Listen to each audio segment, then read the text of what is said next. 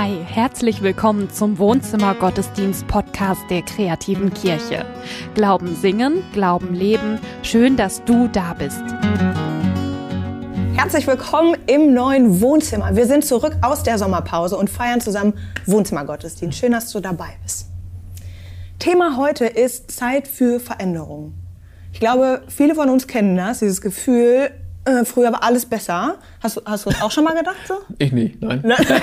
Doch, ich kenne das natürlich. Ich habe ich hab zum Beispiel schon manchmal gedacht in Bezug ja. auf Kirche. Also als ich Kirche kennengelernt habe und zum Glauben gekommen bin, da war das leichter als heute. Es sind mhm. mehr Menschen gekommen, man musste weniger Aufwand machen. Mhm. Es war irgendwie leichtgängiger, ja. das schon, ja. ja voll, ne? Klar. Ja.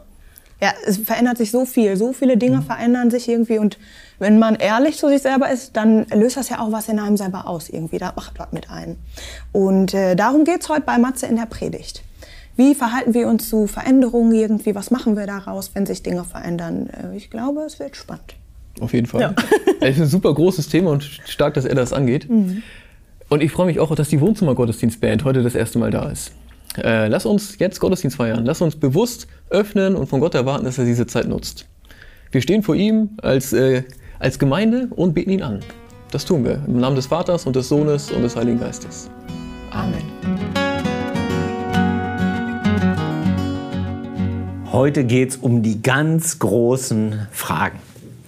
Ich glaube, wir leben in einer Zeit der Veränderung, wo es wirklich grundlegende, große, langanhaltende Veränderungsprozesse gibt. Und die wirken sich aus, die, wir spüren das an jeder Ecke und die machen uns ein Gefühl. Diese Veränderungen, die erzeugen ein Gefühl der Wut, die erzeugen ein Gefühl der Überforderung, manchmal der Angst. Es entstehen auch Chancen natürlich, auch viel Freude dabei. Wir finden die auch zum Teil gut. Jedenfalls, die berühren uns. Und ich glaube, gerade weil wir über so große Veränderungen reden, müssen wir überlegen, was ist unsere grundsätzliche Haltung dazu. Also mir geht es nicht darum, wie wir diese Veränderung jetzt im Einzelnen angehen und wie wir die bewerten als Christinnen oder Christen, sondern was unsere grundsätzliche Haltung dazu sein kann. Und ich glaube, wir brauchen eine grundsätzliche Haltung, weil es um sehr grundsätzliche Themen geht. Es geht um Veränderungsprozesse, die sehr lange anhalten und sehr viele Lebensbereiche betreffen. Solche Veränderungen nennt man Megatrends. Ein paar Beispiele, vielleicht jetzt noch ein bisschen abstrakt. Äh, Megatrend Ökologie. Also wir erleben ja, dass nicht nur in diesem Sommer, dass äh, der Klimawandel tatsächlich passiert, sondern das ist schon äh, seit langer Zeit ein großes Thema.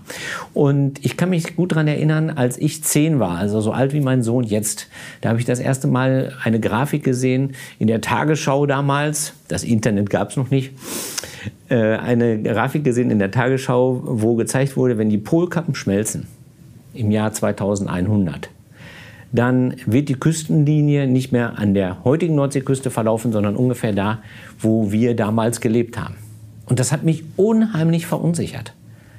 Weil das war die einzige Urlaubsreise, die ich überhaupt kannte, nämlich von uns aus zur Küste. Und ich habe gedacht, mein Gott, wenn das so eine extrem weite Entfernung ist, wie viele Menschen leben da, wie viele sind davon betroffen? Und was macht das mit uns? Das ist so etwas. So ein Thema, was uns so lange beschäftigt und wo klar ist, das betrifft viele Lebensbereiche. Damals habe ich mich damit getröstet, dass die Erwachsenen schon wissen werden, was man da machen muss. Heute bin ich selber erwachsen, wir sind eine Generation weiter, aber wir sind in der Frage nicht wirklich weitergekommen. So ist das mit Megatrends. Ein anderer Trend ist zum Beispiel etwas, was du erleben kannst, wenn du zum Beispiel auf der Suche nach einer Wohnung gewesen bist in der letzten Zeit. Also wir sehen, die Mieten steigen. Vor allen Dingen da, wo viele Menschen leben wollen, in den großen Städten nämlich. Da erleben wir, dass das alles teurer wird. Und gleichzeitig, wenn man auf dem Land lebt, ein Drittel der Deutschen leben auf dem Land, dann erleben wir genau das Gegenteil davon, nämlich dass das Leben da immer weniger lebenswert wird im weitesten Sinne. Das heißt also, es gibt immer weniger Ärzte, immer weniger Läden, immer weniger Infrastruktur, immer weniger Buslinien. Die jungen Leute ziehen weg und zurückbleiben die Alten. Nicht überall auf dem Land, aber alle auf dem Land haben Sorge davor. Das weiß ich. Ich lebe selber im Dorf. Und diesen Prozess der hält auch schon sehr, sehr lange an. Den nennt man die Urbanisierung, also die Verstädterung unseres, unseres Lebens. Die Urbanisierung, dass wir in Städten leben, hat damit zu tun, dass wir so unheimlich viele Menschen sind. Acht Milliarden sind wir, unglaublich viele, so viel gab es noch nie und die Zahl wächst noch, auch noch ein bisschen weiter. Und wir suchen danach, wie wir uns abgrenzen können von anderen. Wir sind von so vielen Menschen umgeben. Wer bin ich eigentlich?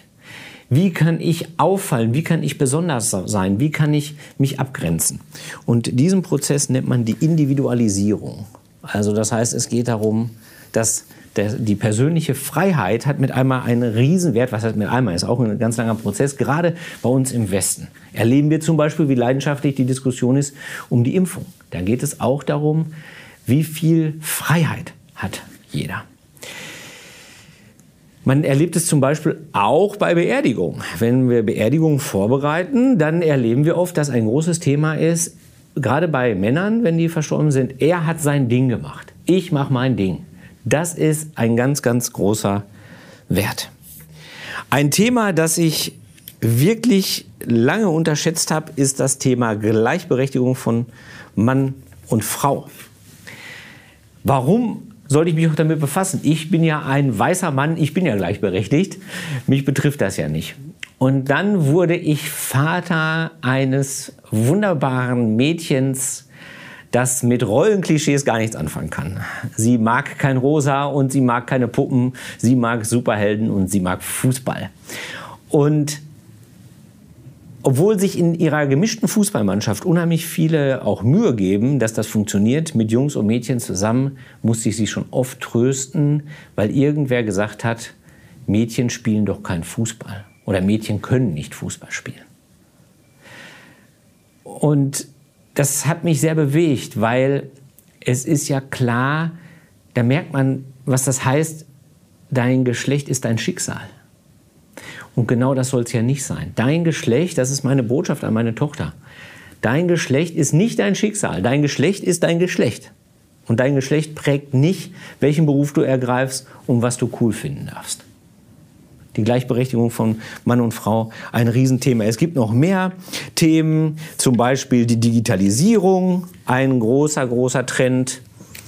Oder wenn wir über die Säkularisierung reden, das heißt also die Verweltlichung der Gesellschaft. Das merken wir doch an jeder Ecke als Christinnen und Christen, nämlich, dass unsere Kirchen geschlossen werden und das Fahrstellen mit einmal verschwinden. In meinem Dorf gab es seit 500 Jahren evangelische Prediger durchgehend und jetzt das erste Mal kein Pfarrer mehr. Und das wird auch so schnell nicht wieder passieren. Das, äh, da kann keiner sagen, das würde ihn trocken lassen, dieses Thema. Oder äh, dass wir älter werden und zwar gut älter werden als Bevölkerung. Das heißt also 50 plus, wir werden nicht nur älter an Jahren, sondern auch mit einer höheren Lebensqualität. Also wenn ich mir ein Foto angucke von meinen Urgroßeltern aus den 1950er Jahren, da waren die in ihren eigenen 50ern auch.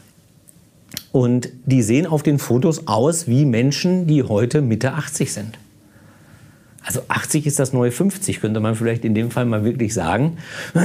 Und daran ähm, sieht man, das Leben ist viel länger und viel qualitätsvoller. Das heißt, wir sind in einem Prozess, wo wir das Altern ganz neu definieren müssen und unser Verhältnis dazu.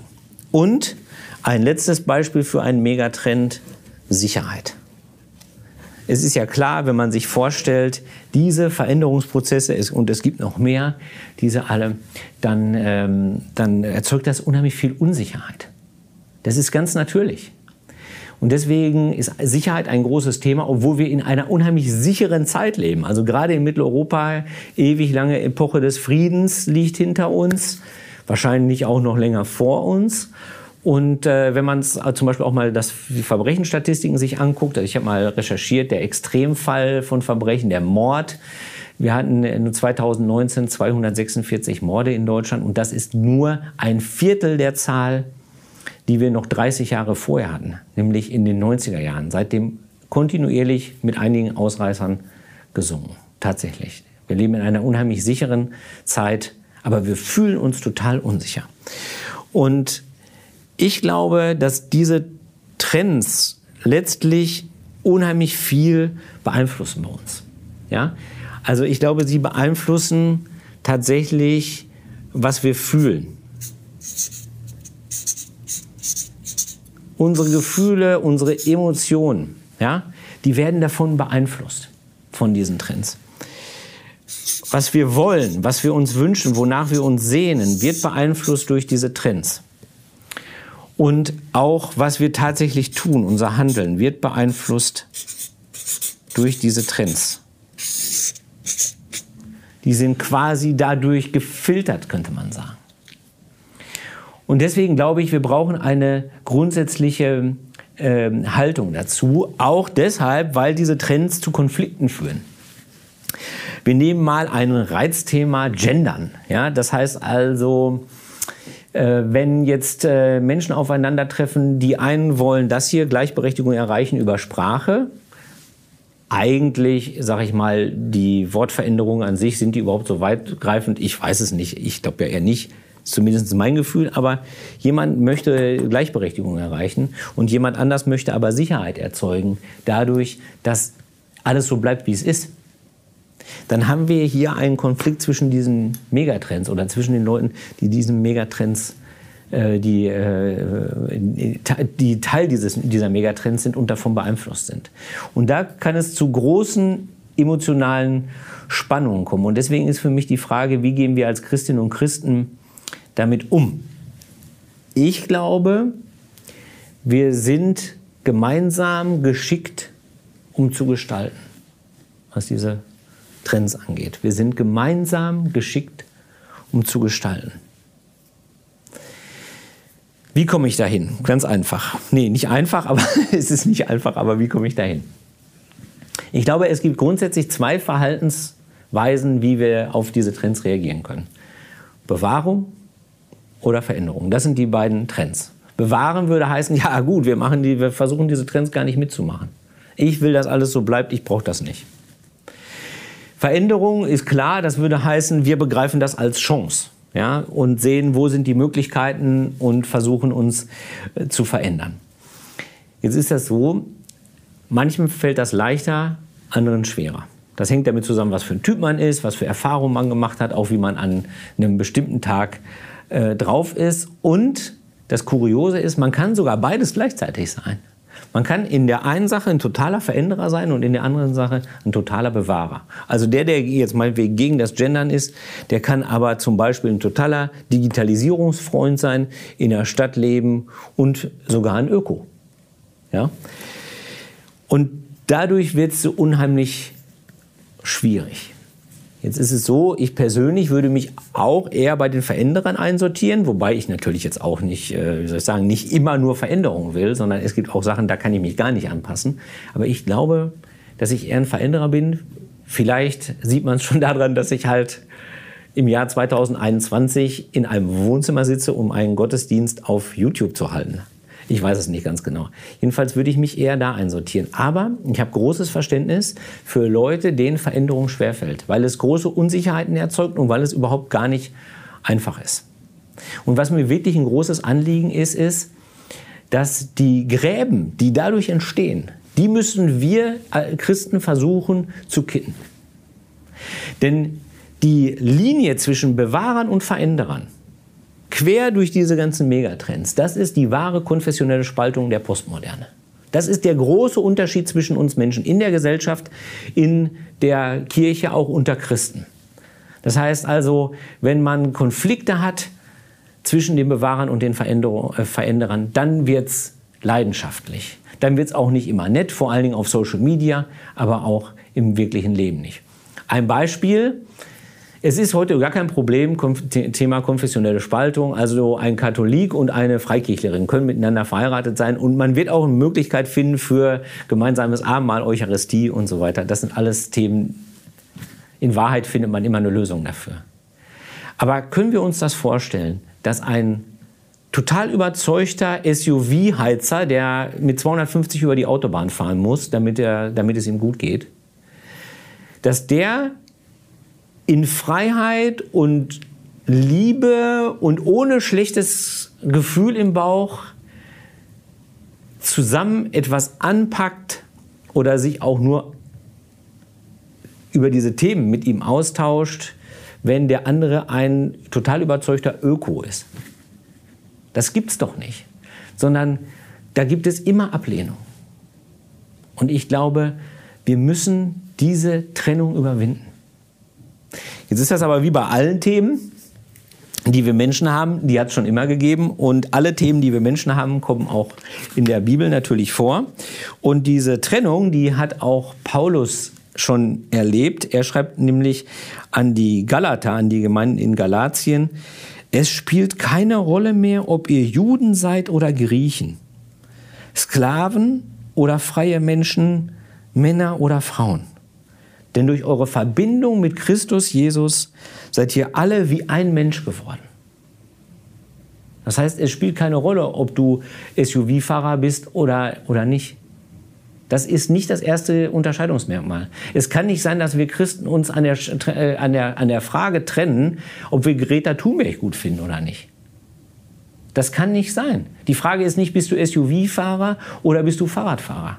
Sondern die Frage ist, bist du meine Schwester, bist du mein Bruder? Und das ist unser Auftrag, dass wir versuchen, die Gräben zu überwinden, miteinander im Gespräch bleiben und gemeinsam nach Lösungen suchen, wie wir diese ganzen Veränderungen hier meistern können. Denn die werden passieren. So oder so, egal wie wir uns dagegen stellen. Aber wir sind durch unsere Verbindung mit Christus Jesus alle wie ein Mensch geworden sagte Paulus. Und ich glaube, dass wir alle zusammen den Auftrag haben, diese Veränderung zu gestalten. Ich habe ja gesagt, wir sind gemeinsam geschickt, um zu gestalten. Woher nehme ich das? In dem Buch, was ich gerade hatte, der Bibel. Da haben Menschen über Jahrhunderte aufgeschrieben, was sie mit Gott erlebt haben. Und wenn es einen roten Faden gibt, es gibt mehrere rote Fäden, aber einer ist, Menschen werden in Bewegung gesetzt. Menschen werden verändert, Gesellschaften werden verändert.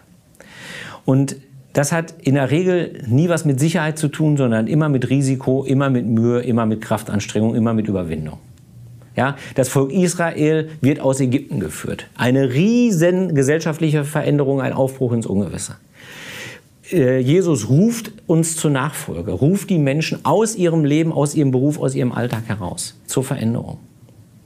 Paulus schreibt, ich strecke, ich blicke nicht zurück, sondern ich strecke mich aus nach dem, was vorne ist. Und Jesus predigt vom Reich Gottes, etwas, das so klein ist wie ein Senfkorn und wo dann eine Riesenpflanze draus wächst. Das sind, das ist, das ist der rote Faden. Wir müssen uns verändern. Und deswegen ist meine Meinung dazu, wir sollten keine Angst haben vor Veränderung. Ich glaube, es hilft auch nicht, Mauern zu bauen. Ich glaube, wir können jetzt diese Trends mal mitgehen, mal nicht mitgehen, die werden aber kommen. Und ich glaube, unsere grundsätzliche Haltung sollte dazu sein, uns gegenseitig Mut zu machen, uns gegenseitig zu ermutigen, in diesen Veränderungen zu gestalten, im Willen Gottes.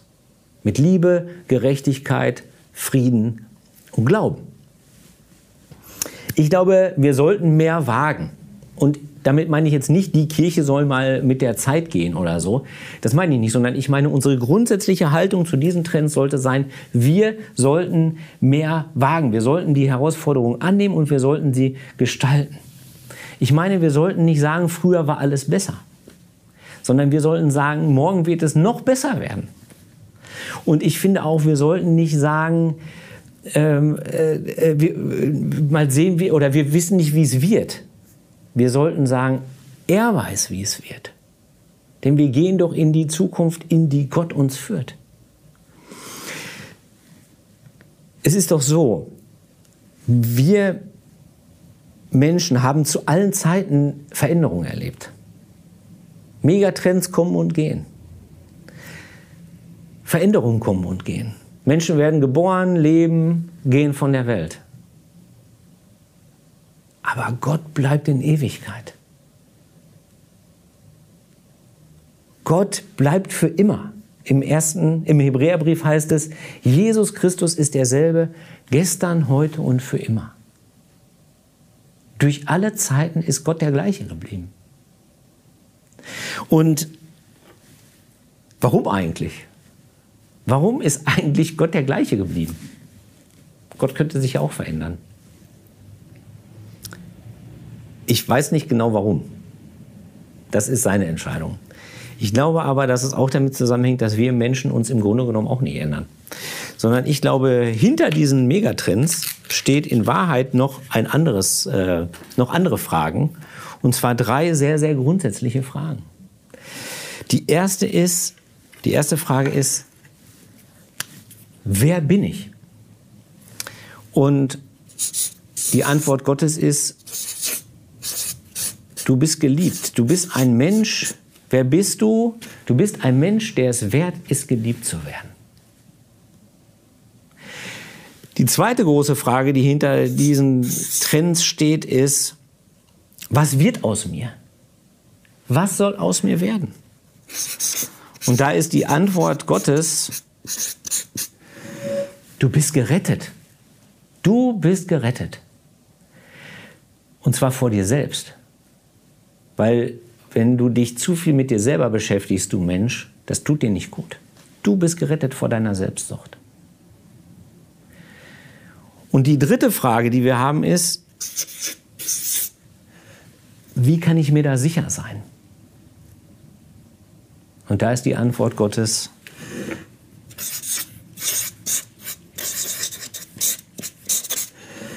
du bist getauft. 3G kann man sich gut merken. Noch so ein Reizthema. Das sind die Fragen, die dahinter stehen. Und mit dieser Sicherheit können wir jede Veränderung annehmen und alles so gestalten, wie Gott es will. Amen.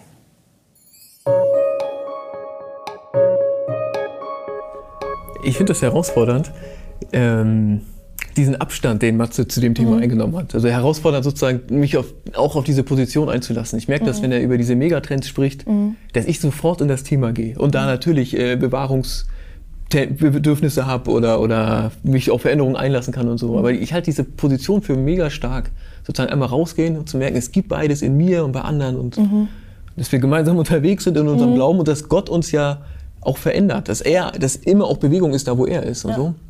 Ja. Max, ich bin da ein bisschen angefasst, so. Ja. ich das äh, getroffen. Ja, mich auch. Und, äh, ja, ist ja auch schön, also, also ja. wirklich, ne? ich kann das nur noch mal unterstreichen. Zu sagen, genau, du hast gerade gesagt, Gott ist die Veränderung so und mhm. ne, das war schon immer so, das wird immer so bleiben und das wirklich mh, mm, zu verstehen und mit ein bisschen Wohlwollen zu sehen, dass wir unterschiedliche Positionen haben können und in uns selber halt auch beides ist. So, ne? Ich glaube, Klar. Wenn du möchtest, dass wir für dich beten, dann machen wir das gerne. Schick uns gerne dein Gebetsanliegen an gebet.kreative-kirche.de und dann beten wir für dich. Wenn du möchtest, kannst du uns auf Social Media folgen. YouTube, Instagram, Facebook und Bibel TV Mediathek. Da findest du alles, was du brauchst und verpasst gar keine neuen Infos mehr. Du ja sagst Bibel TV. Äh, es ist so, wir haben ja, vielleicht hast du Glaube am Morgen manchmal wahrgenommen. Ähm, das gibt es immer noch bei Bibel TV. Also entweder bei dem auf dem Sender oder in deren Mediathek. Auf unserem YouTube-Kanal erstmal nicht. Wir werden hier so ein bisschen was verändern. Wir haben das Studio verändert, wir machen den Wohnzimmergottesdienst äh, nur noch alle zwei Wochen und wir probieren neue Formate aus. Das werden wir die nächsten Wochen so tun und mal gucken, wie es wird. Ja. Vieles verändert sich, zum Glück nicht alles. Ja, ich freue mich, dass wir gleich noch Kaffee trinken. Ja. Und dass wir vor allem dieses Thema nochmal anfassen. Ja, das ist ja irgendwie groß und emotional und wir gehen mal in diese Konflikte rein und probieren Matzes Lösung aus. Gemeinsam geschickt, um zu gestalten, wie, wie das hilft. Ja. Ist so gut. Ja. Ich darf euch an dieser Stelle noch ein neues Teammitglied vorstellen. und das ist die das ist die Sabine. äh, Ruben hat ihr diesen schönen Namen gegeben und zwar im übertragenen Sinne, weil Sabine hat uns ein Mikro gestiftet ähm, und da freuen wir uns sehr darüber. Viele von euch haben auch gespendet. Vielen, vielen Dank dafür. Das ist ganz großartig. Ähm, und wenn du das Gefühl hast ähm, und die Möglichkeiten hast, auch spenden zu können, dann mach das gerne. Die Adresse ist eingeblendet. Soweit. Wir sehen uns nächste Woche, wenn du magst. Bis dahin oder gleich bei Auf dem Kaffee. Auf jeden Fall, mach es gut. Tschüss. Und der Friede Gottes, der größer ist als alle Veränderungen, die wir erleben, bewahre dich in Christus Jesus. Amen.